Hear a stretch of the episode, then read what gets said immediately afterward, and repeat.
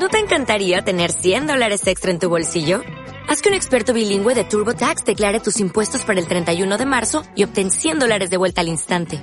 Porque no importa cuáles hayan sido tus logros del año pasado, TurboTax hace que cuenten. Obtén 100 dólares de vuelta y tus impuestos con 100% de precisión. Solo con Intuit TurboTax. Debes declarar para el 31 de marzo. Crédito solo aplicable al costo de la presentación federal con TurboTax Full Service. Oferta sujeta a cambios o cancelación en cualquier momento. El episodio de hoy está lleno de buenas noticias. Nada, mentira. Pero sí tiene algún par de noticias que nos podrían interesar a todos. Mucha gente me ha estado diciendo de que al escuchar el podcast a veces han tenido otra forma de apreciar las cosas, un poco negativa, ¿no? Pero no era mi intención. Simplemente trato de presentar los temas de una manera en la que sea realista y bueno, lamentablemente las cosas son así.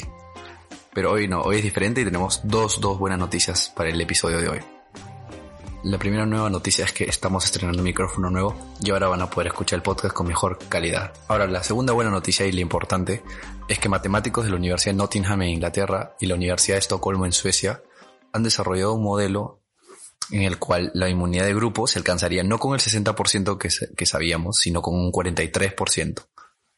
Existen algunas formas de eliminar este virus y de regresar a la normalidad de febrero del 2020 y la mayoría de estas formas giran alrededor del famoso, del famoso término la inmunidad de grupo. La inmunidad de grupo o la inmunidad de rebaño se consigue cuando un porcentaje específico de la población adquiere anticuerpos, es decir, ya está protegida ante el virus.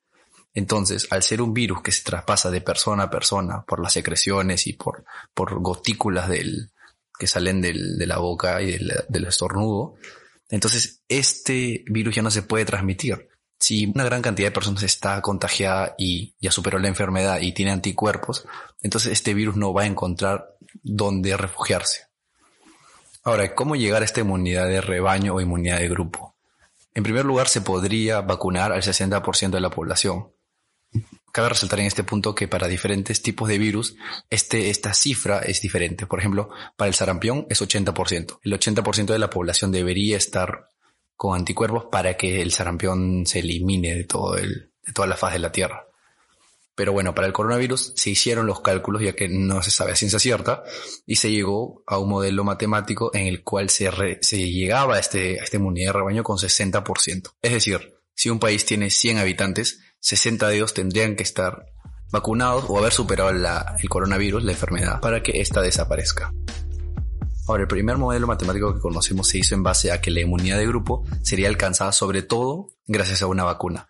Es decir, vacunando un montón de personas se podría lograr que, que el 60% se contagie y desarrolle anticuerpos y se extinga el virus. Sin embargo, estos matemáticos de la Universidad de Nottingham y de Estocolmo se han dado cuenta que incluyendo la variable de edad y de contacto, bueno, nivel de contacto social, este porcentaje baja de 60 a 43. ¿Y por qué? Porque no solamente se están concentrando a que se puede vacunar a muchas personas, sino también están tomando en cuenta de que persona a persona se puede contagiar este virus. Los matemáticos también afirman que en sociedades donde hay niveles de actividad social más altos, este virus podría incluso tener un porcentaje, bueno, la inmunidad de rebaño se podría alcanzar aún con un porcentaje menor. Incluir la variable edad y nivel de contacto social en este nuevo modelo matemático es una respuesta a que si bien la vacuna se está desarrollando rápidamente, es más, CanSino Biologics, una farmacéutica china, ya está probando la vacuna, bueno, ya está en fase 3, ya está probando la vacuna en, en militares chinos para ver si funciona. Así que ya estamos bien avanzados. Sin embargo, presentar un modelo matemático que incluya estas variables es importante porque no solo nos da una luz de esperanza en los países a los cuales la vacuna no va a llegar primero, sino también nos trata de explicar por qué en algunas ciudades ha bajado el nivel de contagio increíblemente, ya que puede ser que se haya llegado sin saberlo y sin datos oficiales a este 43%. Una vez más tengo que decepcionarlos y decirles que el, el estudio, si bien ya está publicado en la fue publicado en la revista Science el 23 de junio, tiene que ser todavía revisado por otros científicos para, para corroborar que la información y el modelo matemático sirva. Entonces todavía tenemos que esperar un poco. Tengo que decirles también que en la actualidad ninguna ciudad ha alcanzado la inmunidad de rebaño oficialmente. La mayoría de estos han hecho estudios de cero prevalencia. ¿Qué quiere decir?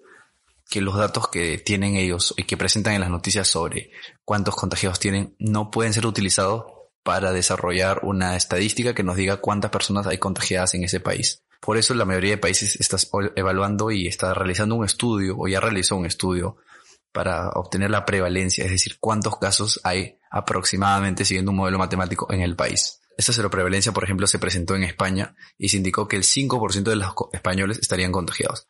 Esto quiere decir que están, estarían lejos, lejos de cualquier tipo de inmunidad de rebaño. Incluso Suecia, quien se mandó con todo desde el inicio a no hacer cuarentena, a llevar la normalidad y buscar esa inmunidad de grupo con el contacto social, se llevó con una gran sorpresa, porque su ministro de salud pensó que a finales de julio se llegaría a un 40% de población infectada y ahora su cero prevalencia es de 6,1%, es decir, lejísimos. Por eso han tomado ya las cartas en el asunto y están regresando a una, a una cuarentena porque se van a demorar muchísimo en llegar a esta cifra. Bueno, ¿y cómo se hacen estos estudios? En España fue que el Instituto Nacional de Estadística seleccionó al azar más de 36.000 hogares en los que están representados todos los grupos de edad, sexo y localización geográfica. En total, 90.000 personas fueron invitadas a participar de forma voluntaria. En la primera fase se les realizó un test rápido y en la segunda una prueba molecular. De esa manera se llegó a que el 5% de la población estaba contagiada, es decir, 2.350.000 españoles a diferencia de los datos oficiales que daban como contagiados aproximadamente a 250.000 españoles. Ahora, ¿para qué son importantes estos, estudios? ¿Para qué es importante saber más o menos cuántas personas están contagiadas en un país? No solo es una foto del momento para ver hacia dónde vamos, cómo podría desarrollarse nuestra curva, si vamos a regresar a una cuarentena en unos meses, sino también es importante para apoyar o declinar hipótesis que pueden tener algunos científicos. Porque, ¿qué pasa si bajo el estudio este que les acaba de mostrar, se llega al 40% a una inmunidad de grupo con contacto social y de repente algún país llega al 40% y el virus no ha desaparecido, entonces esta sería una, gran, una clara prueba de que este estudio fue un fracaso. En el Perú se comenzó a hacer el estudio cero prevalencia el pasado domingo y supuestamente en un par de semanas, a un mes, se tendrían los primeros resultados de, para ver cuánta población contagiada se tiene. Algunos otros datos interesantes que se han obtenido a partir de este estudio de cero prevalencia ha sido que el 33,7 de los positivos eran asintomáticos. Todo esto en España, ¿no? 8% de las personas que generaron anticuerpos tuvieron entre 3 y 4 síntomas. El 14,7 más de 5 síntomas. Y lo más sorprendente es que el 43% tuvo pérdida súbita del olfato al contraer el coronavirus. El estudio de cero prevalencia nos acerca desde un punto matemático a la cifra real de casos que existen. ¿Cuántos habrá en el Perú? Eso todavía lo descubriremos en un par de semanas.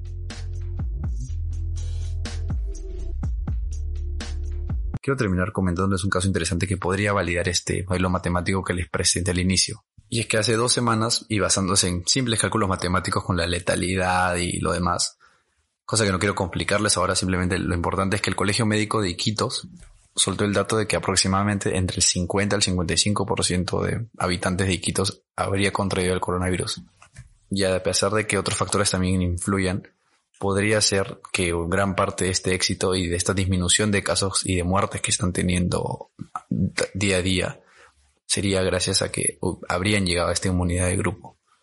Ahora estos datos no son confirmados, simplemente es una estimación. Además no debemos desmerecer la cuarentena y los esfuerzos que ha hecho el Estado y la población de Quito sobre todo por mantenerse en casa y alejado de los conglomerados. Mañana se abre un nuevo episodio, diría yo, en la historia del Perú. Mañana regresamos a la nueva normalidad, pero que es la misma normalidad, solo que con mascarilla. El gobierno nos está soltando no solamente porque la economía se iría abajo, sino porque muchas familias necesitan salir a trabajar, necesitan salir a, buscársela. Esta decisión del gobierno de mandarnos a cuidarnos a nosotros mismos podría ser cuestionable para muchas personas. Sin embargo, el debate es muy subjetivo porque hay una parte que uno puede verla como estamos poniendo la economía sobre la salud. Sin embargo, hay otra parte que es necesitamos la economía, si no, no hay vida y sin vida no hay salud. Entonces, este enfoque de diferentes ámbitos de la sociedad es importante para saber y para entender por qué se está levantando la cuarentena. También cabe resaltar que desde puntos epidemiológicos existe un ratio de contagio, un nivel de contagio que está disminuyendo en la mayoría de provincias y en Lima. Sin embargo, en algunos lugares en los que no, bueno, se mantiene todavía la cuarentena. Entonces no lo veamos esto como que el gobierno nos está abandonando. Yo no soy pro Vizcarra ni pro nadie. Simplemente creo que ha sido una medida necesaria y además que se acomoda a la realidad de la mayoría de los peruanos. Lo más probable, y eso lo saben todos, es que en un mes se vean los resultados de esta libertad que nos están prestando. Si nos cuidamos todos, si usamos la mascarilla, nos lavamos las manos, mantenemos la distancia sobre todo, Puede ser que este mantenga esta tendencia a la baja que estamos teniendo en, los en la última semana. Aproximadamente hemos tenido en los últimos tres días un número de infectados de no mayor de 3.000. Sin embargo, si las cosas no funcionan y los índices aumentan, tendremos que volver a una cuarentena, pero eso ya será otra historia.